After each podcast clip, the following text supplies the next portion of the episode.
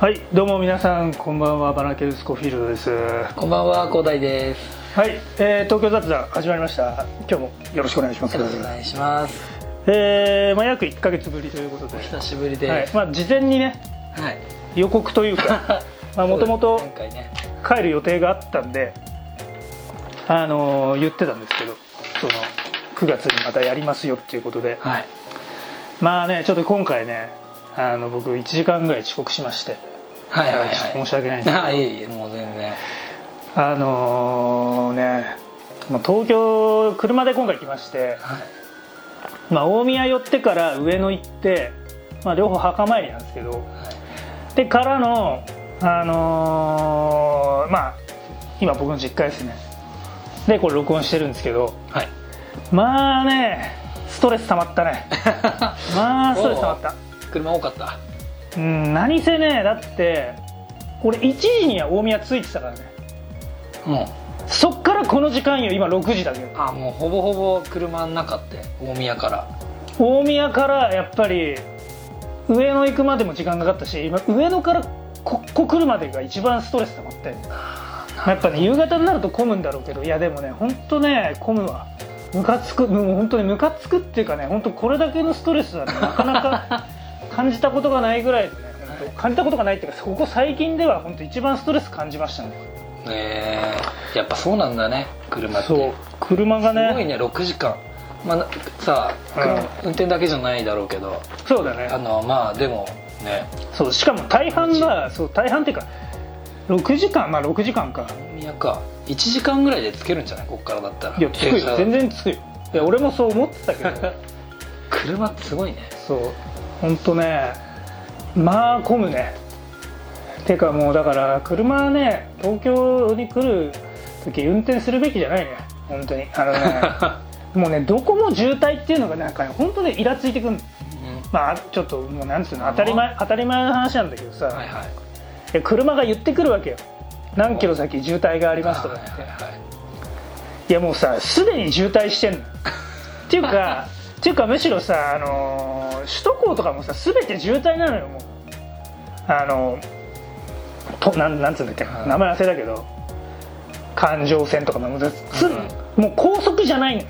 ただの渋滞なのよ。まあまあそれはもう経験済みなんだけどさもうなんかそれでさ何キロ先渋滞してますとかって言うんだけどさいやもうお前渋滞しとんがなみたいな、まあ、そういうところにもちょっとイラついてくるわけ。それでしかも上上もそうだし下もそうなのよ。下降りても、まあ、さっき広大君も言ってたけど、まあ、こっちの田舎の方来ればす空いてるかなって思ったんだけどもうもうギリギリまで混んでるのよあそうなんだ。そうもうねオールもうなんつうの？エブリウェアパシフィックジャムですよ。東京は。もうどこもどこも交通渋滞。エブリウェア本当に。エブリウェアエブリウェアパシフィックジャム in 東京本当に。そうなんだね。こ。んなねこうもうちょっと舐めてました。僕ももうやがもになっちゃいましたね。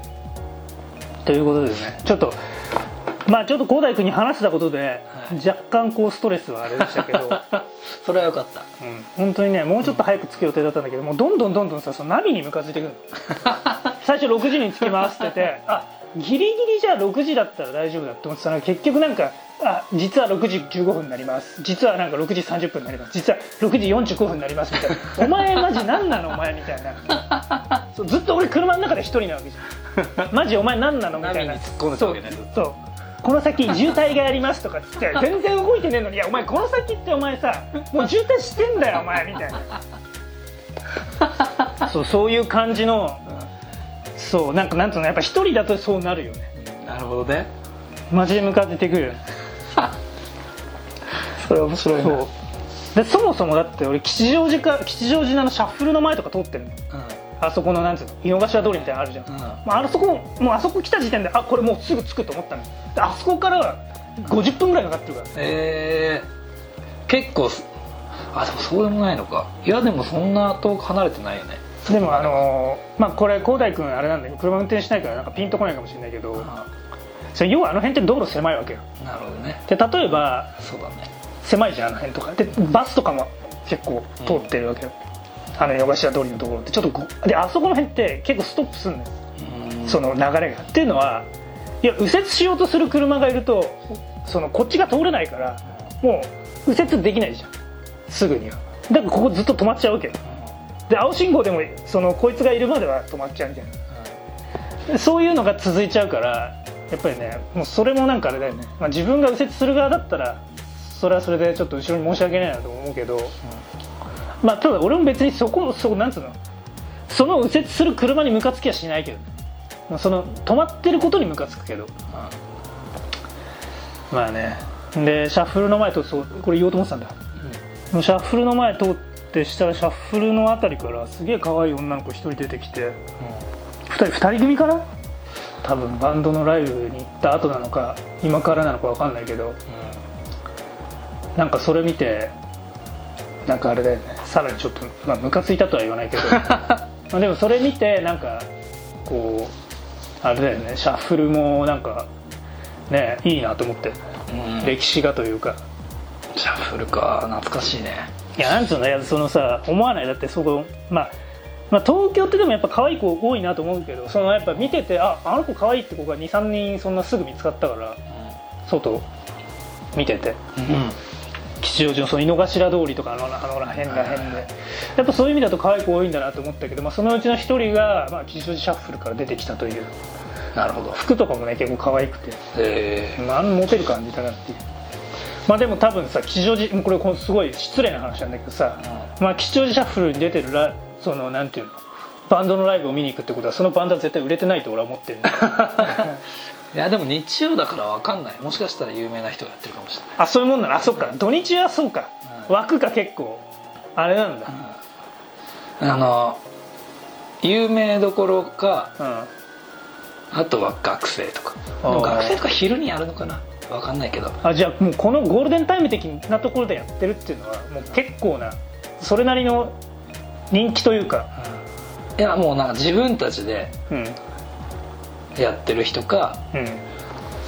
とかだと思う、うん、まあそれなりに人気ある。あいやそれってさやっぱ要は金がかかるってこと？やるとなると例えば日曜日の7時からやらせてくださいってなったら多分結構金かかる。日曜日とかいい時間、うん。いい日はもう日曜日最初からしかも中日だしね連休取られちゃう。あのだからもう予定が埋まっててあのなんだろう。じゃあそのさよく出るさそこら辺のバンドマンが出るブッキングのライブとかにはならないかな。あそのさあのライブハウス側が企画してるっていうの。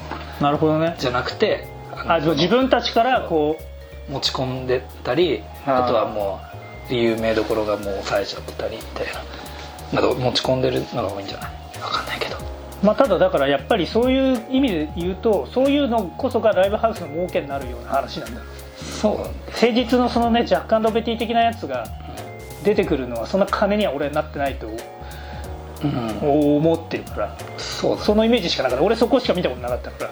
そういうわけじゃないのかじゃあちょっとあんまいい話じゃない。分かんない。いやその女の子可愛い女の子がまたそのジャックアンドベティみたいなちょっとねあでもまあそうなんだ絶対入るさ数が多ければさ、うん。やっぱあのさドリンクも出る。いやそうだからね、うん。フルで入るとやっぱなんだろう。200人近くうん。200人も入んねえか。200人でも200人ぐらいのかける600ぐらいが入るわけだから、まあそうだね。条件で。あとホールの借りるお金プラス。売り上げやばいね全然やばいね。そう考えると。天と地ほどの差が ね。桁桁が違ってくるね。まあでもねそのなんていうの？まあ俺はそのライブハウスっていうのはいろんなそのバンドマンがいてっていうのをこれ結構見てきたから。見てきたっていうかまあそれは偉そうな話なんだけどまあ広大君のライブとか見ててすごい見てきたから。まあなんかその女の子たちもそういう一つの一組のそのバンドをこう見てるのかなって思うとちょっとこう気分がほっこりしたという。なるほど。いいですね。うん、こんな可愛い子もねいるんだなと、いうのは思いましたけど。吉祥寺ですからね。吉祥寺シャッフルね。吉祥寺シャッフルちなみに広大君がバンドやってた時はなんか水曜日担当とかそんな感じだったよ。ねいやそういうわけではないけど。なんか毎週毎月水水曜日みたいなのなかった毎月この曜日なんかいやそんなないかな。あうん。ないあ分かんなわいけどね。あまあ波があったからね。なんかなんか何かしらでそういうのが多かったんですよ。ね僕でも俺がよく言われてたのは俺たちが来ると雨が降るって言われてあそうなんだ。た俺たちの日雨が多いよってうんあのシャッフルの人に言われてた。そうなんだ。また雨じゃんみたいな。あそっか俺全然そんな記憶ないなうん、そんな感じ。うん、まあそっかでもあれかそう考えると別に基中シャッフルだけじゃないもんねやってたところは、うん。他にもいろいろいろいろ別にあそこだけじゃだけってわけじゃないもんね。そうですね。まあね、まあ、さっきも言ったけどやっぱり、はい。ライブハウスはそういう歴史があるというかそのいろんなバン,、バンドが関わってるんでまあそういうそうそういう意味だとなんかねそこでちょっとほっこりしたりもしたんですけど、まあ、そこから50分かかったというただそれだけのね、そこから50分ナビとそう。漫才みたいなことやって。いや漫才じゃないよ。本当に俺はイラついてた まあでねあのー運転絡みでまあこれ最近のニュースをじゃあはい。また掘っていきましょうということでお来ましたね。はい。まあ最近ここ今月だね。はい。まあ今月一番まあ話題になったというかヤフーニュースを独占してたのはやっぱり吉澤ひとみの事故ね。でまあこれでちょっと一個ね今俺が手元にその吉澤ひとみさんの記事を書いた「フライデー」があるんではいまあ俺フライデーはちょっとこの後もでもその言おうと思ってたんだけどちょっとあんま好きじゃないからフライデーの記事を引用するのはあんまり好きじゃないんだけど、はい。まあ、データとしてね。えーっとねどこだっけな。まあその、まあ、まず最初に言ってなんつうの。置きたいのがあのーまあ浩大君この事件っていうか知ってると思うんだけど、うんそう。まあもちろん知ってます。知ってます。知ってると思いますけど、はいまあ吉田ひとみさん要はあのひき逃げしたわけじゃないですか。はい。で俺この逃げたっていう気持ちはそのまあこれもちろんねもちろんこれ吉田ひとみがもう間違いなく全然悪いもう 100%120% 悪いんだけど、俺この逃げたっていう気持ちは本当に分かるんだよっていうのはあの俺ここまでじゃないけど、まあ、ちょっと事故っぽいことをその車運転した時に起こしたことがあるんだけどまあちょっと気動転してまあ逃げたじゃないけどみたいなことしたことあった。っていうのはあのまだねあの仙台行きたてぐらいの時に俺お客さんとこ車一人で行ってで、まあ、ちょっと車止めがついてないところだったのよ。でちょっと遠近感覚も分かりにくいところでちょちょっとぶつけちゃったのその壁に車を。でまあ当たり前なんだけどコンクリートブロックに対して車のあのさボディってさ全然柔らかいのよ。パンチしたらへこむぐらいなの全然パソコンのあの今俺見てるあのプラスチックとかより多分柔らかいの。だから車は結構傷ついたんだけど正直そのコンクリートブロックなんともなってなかったんでまあ俺はまあまあなんつうの？これは故意じゃないんだけどこれは別にお客さんに言わなくていいなと思って俺そこはその場で何も言わなかったコンクリートブロックがなてか別にコンクリートブロック傷ついてたって別にいいでしょって思ってそれまあそれも間違いなんだけどで言わずにでただ俺それでなんつうの会社に戻んなきゃいけないじゃん。で車ぶつけちゃいましたって言わなきゃいけないじゃん。その時のその絶望感みたいな。なんかここれ本当笑って聞いてほしいんだけどちょっと今声真剣真剣に聞いてるから。さ 笑って聞いてほしいんだけどその時それ俺が会社に帰るまでの時に本当に俺消えてしまいたいと思ったの。まあそそそれはわかる。それはわかる。よこれ車ぶつけちゃっ自て分の車じゃないし。そうこのこの絶望感っていうのはさそう俺それ味わってるからこの吉沢の逃げたっていうその気持ちは俺分かんない。いやだってさうん。なんだろう。これ絶対ねうん。誰でもね分かんない。誰でも分かんない。俺やったことないから分かんないけど俺だったら絶対よぎると思うし、うん。絶対誰しもがどうしようってなると思うんだよね。ちょっとほんのちょっとはあれ？これこのまま？みたいな。そうそうそうそう、まあ、だから本当はうん、うん。いや大体の人はやべってなって降りるとは思うけどね誰しも思った思っちゃうと思うよね。そうだね。で多分でもここいつは気が強かったんだと思う。っていうのは俺だったらあどうしようってなった時に多分ねちょっと進むけど多分止まるんだよね。で止まってあどうしようどうしようって多分、まあ、2秒考えたらもう多分出てるよね。外にその2秒どうしようっていう気持ちが絶対起きると思うけど。絶対パニックにはなるもんね。そう。まあそういうね僕はそういうこともやったことあるんでまあちょっとこれとは例が違うけど、まあ、そういう気持ちを経験したことがあるんで、まあ、気持ちはわかると。でこれねそのフライデーの記事であのーまあちょっと興味深いかったそのデータっていうのがあってその昔その飲酒運転がそのなんていうの厳しくなったその交通事故みたいなのあったじゃん、なんか飲酒酒飲んで車運転してるやつが巻き込んで事故起こしたみたいな。でなんか家族子供だけが死んじゃったみたいな、まあ、そういう事件があってまあどんどんどんどん強化していったわけですよ。でその強化していった結果飲酒運転が原因で起きた事故っていうのは、まあ、警察の取り締まりが結構強化してるんで減少してる飲酒運転自体はね。ただその一方でひき逃げののその件数っていうのは年間9000件近く今起こってるわけね。でここっからが重要なのがその半数が未解決らしい。要はその半数は逃げてると。バックレられてるってことだよということはもしかしたらこの吉沢さんも逃げ切ってたらバレなかったかもしれない、うん、そうだね。そう。ということはまあなんていうかな。あの別に俺らが言いたいわけじゃないんだけどやっぱり事故を起こしたら人は気が動転するしまあこういうさ例えばこういうところだったら、まあ、逃げようとは思わ思わないよ俺は俺だったら。でもさ本当に人気のないところでさそういうことやっちゃったらもしかしたら逃げちゃうかもしれないのその時の心理っていうのは俺は分かんない。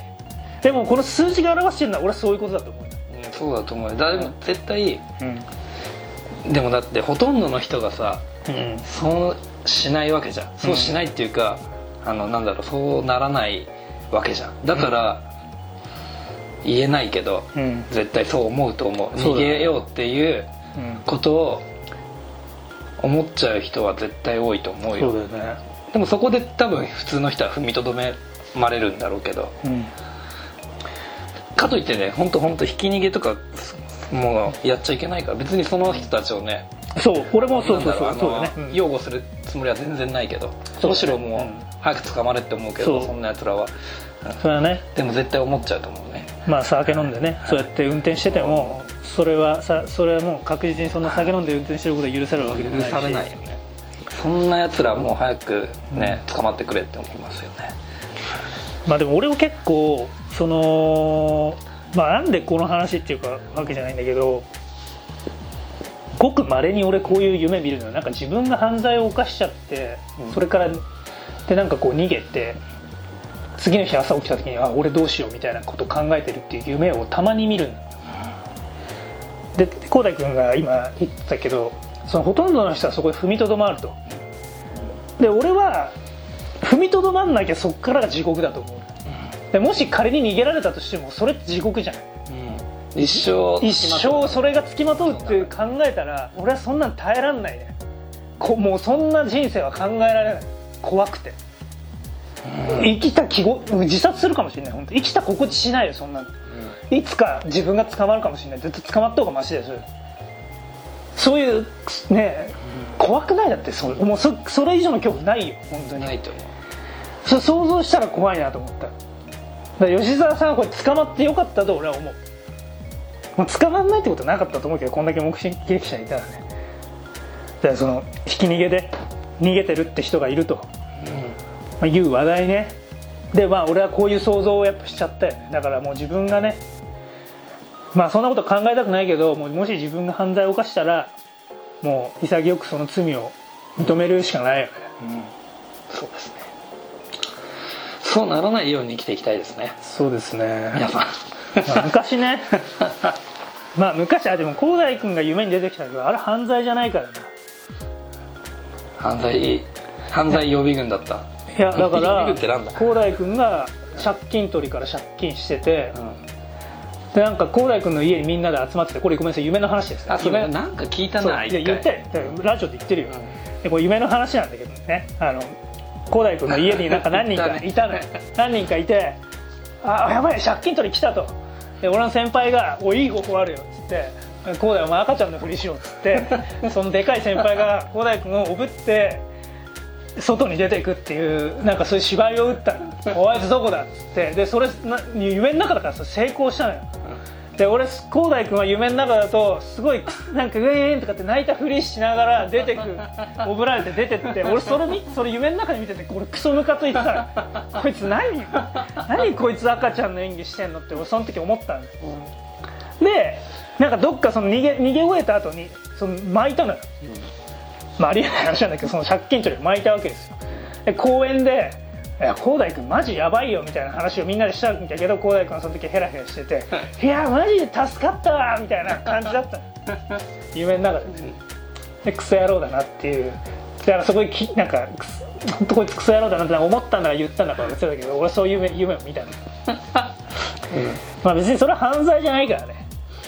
うん、うん、まあね。ダメよそういう。はい。気をつけます赤ちゃんのふりしちゃ。赤ちゃんね。ねあの一緒に今いるから一緒になって出てくるかもしれないせえヤクザのバカだよな本当本当そのヤクザに殺されるかと思ったもん。本当ね。まあまあこれは夢の話なんでね。もう五代君もまあそのお金のお金の絡みだとまあ闇金はまだしないもんね。カード止められたとかカード止められたことあるんだっけ？あるある。ああんだっけ？あの社会人1年目の時。あそうなんだ。そんな前なんだ。そんな前。あそんな1年目？ってで俺と会う前でしょ。そうそうそう。そんな前なんだよ、あでももう一件。俺フライデー最初に嫌いって言ったのはまあ広大さんがね広大さんがと似てる似てるというか広大さんが広大君があの昔このラジオ始まった時に真似してた日村さんね、日村さんのも真似してたって自覚はあります？うん日村さんの真似してた自覚は、うん。そんなことあったっけ？いやバナナマンのさあのラジオ聞いててさ、うん。なんかさ「いや始まりましたね設楽さん」とかって。それ相当真似し相当やってたじゃん。そうなんだっけ？それを聞いてて「あバナナマンの俺聞いてんだよね」って言い始めてからなんかそれ「いやバナケルさん」とかって言ってたじゃん「始まりましたねバナケルさん」とかっつって「いやごめんいつまでこのバナナマンのくだりやんのかな」モノマネだったんだいやあなたそれモノマネでしょ。モノマネっていうかもうそれパクリでパクリ。悪質なパクリです。そんな気なかったと思うけどな多分わかんないけど。まあそうそうそういうことです。そうポケットが引き出しが それあ引き出しはそれしかなかったんです、まあ、日村さんねあの16年前。えー、と30歳。今46歳なのか。30歳の頃にいや16歳の女の子と付き合ってたと。で何？淫行疑惑だと。16年前ね、でなんかそれがフライデーでなんかスクープしたんだけどでまずそのさネタに食いつくその浅はかさっていうかなんつうのも16年も経ったしそのそう女も女だし、でそのフライデーのまずさ記事にムカついたのはなんか過去のことだからといってスルーしていいのかみたいなこと書いてあったの。いやスルーしちゃいいだろって。まあね。スルーしちゃいいだろお前それって。お前らじゃなきゃ食いつかねえよバカかっていう。なんだよそれお前16年経って。お前16年経ってまあそれ淫行はいいけどさだってそれもうさその女の子だってもう32なわけでしょ。いややばい。何がしたいのって話 じゃあお前出てこいやって話じゃん。もうさテレビなんでフライデーフライデーに言うのそれをって。テレビで言えやそれはって。なんでそれさ YouTube で上げろよっていう感じじゃない？本当にそれ思ってるの。何がしたかったんだろうね。なんでフライデー金目当てだとしか思えないじゃん。だってそんなのさそんなでもさそんなもらえるわけじゃないでしょだって。100万ぐらいじあでもそんなもらえるんだ。ゃんうん。だ釣り上げたんじゃんそいつが。うん。だ要はフライデーもさネタがないわけよそんなの買うってこと。はもっといいのあればさ。ね？くだらもうほんとくだらなすぎちゃってさ。でもなんかニュースになってたよね。じゃあどうすんの？だってじゃあお前警察に言えやって。16年前設楽に怒られましたって。でも自分は21だって嘘ついてて後で16ってバラしましたとかでもその後セックスしてましたって。お前お前そんな警察に言ってみろっつうんだよお前。呆れられるわ。そんなそうだね。ほん。とばなんかねくだらなすぎてムカついたね。もうフライデーもさちゃんと仕事してって感じだよ。そんなのでさ給料もらってんじゃねえよって思うよね。もう汗水垂らしてさみんな働いてんだからさもっと真面目な仕事しましょうよと、いやでもそれもねまあいろいろ調べて、うん。あの汗かいたかもしれない。汗かいて走り回って。本意だよ方ね々にね走り回って16年前だから誰も覚えてないと思う。だからそこをね少しでも探そうと思ってねもうもう言い至るところにね聞き回ったかもしれないよ。まあちょうどね、俺たちがだから16年前15歳とかかうん。まあ別に覚えてるけど当時嫌なか嫌なこと嫌だったことって何かあるかな？当時なんかいやでもさ俺思うんだけど。高校生？だよねいや思うんだけどその女本当どうかしてるよね。だって16歳で30歳のその日村と付き合うっていうさ。まあ嫌だったらそのその時本当だよ。もうその時点で お前さいや31のさいやいいよこういうね今の俺らの同い年て俺らの同い年で手越しとかだったらいいよ。ジャニーズの手越しとかと付き合ってたんだったらさ分かるけどお前日村と付き合ってる時点でさお前はそこに手出すなよって。日村が手出すなじゃなくてお前が16歳のその女なのにそんなお前なんともねそんな男に手を出すなと。で 傷つきましたって。じゃあお前近寄んなよとでも付き合ったんでしょ？そう。だからちだから近寄んなよって。そう。傷つきましたって。それだからお前が捨てられただけやからって。そそんなお前誰でもしとんがなって。まあね。もうそういうさなんつうの MeToo 的なそういうあるじゃん。なんか私はセクハラされましたみたいな。もうあれもムカつく。そうそういうなんつうの？その過去の傷みたいな。やつ俺すごいムカつくのよ。女性の、まあ、これ言ったらすごい批判浴びんだけどさ。なんか MeToo って何よ？私もみたいな。意味 MeToo ってさだって俺だ俺だって MeToo だったらっつって。思わない？俺だってお前女に女にお前よ好きだって付き合ってお前よって。まあね。26にもやってお前2 5 6か。だってお前ろくにセックスもしないで別れたわ。みたいな。そんなさ傷こっち,、まあ、こっちはそんなけ男からしてそのセクハラだろ。俺だって MeToo だって。本当おマジ言いてえ。俺だって MeToo だあの女あの女にじゃあ言ってやろうか。っつって俺だって MeToo だよってそう。傷つきました。本当だよ本当。何がセクハラされてる？MeToo だって俺女だけじゃねえっつうの。俺だって MeToo だっつうの。なんかそのむそれがムカつく。何何なの？みたいな。面白すぎて何も言えね俺だってって。そうなんかそのなんつうの？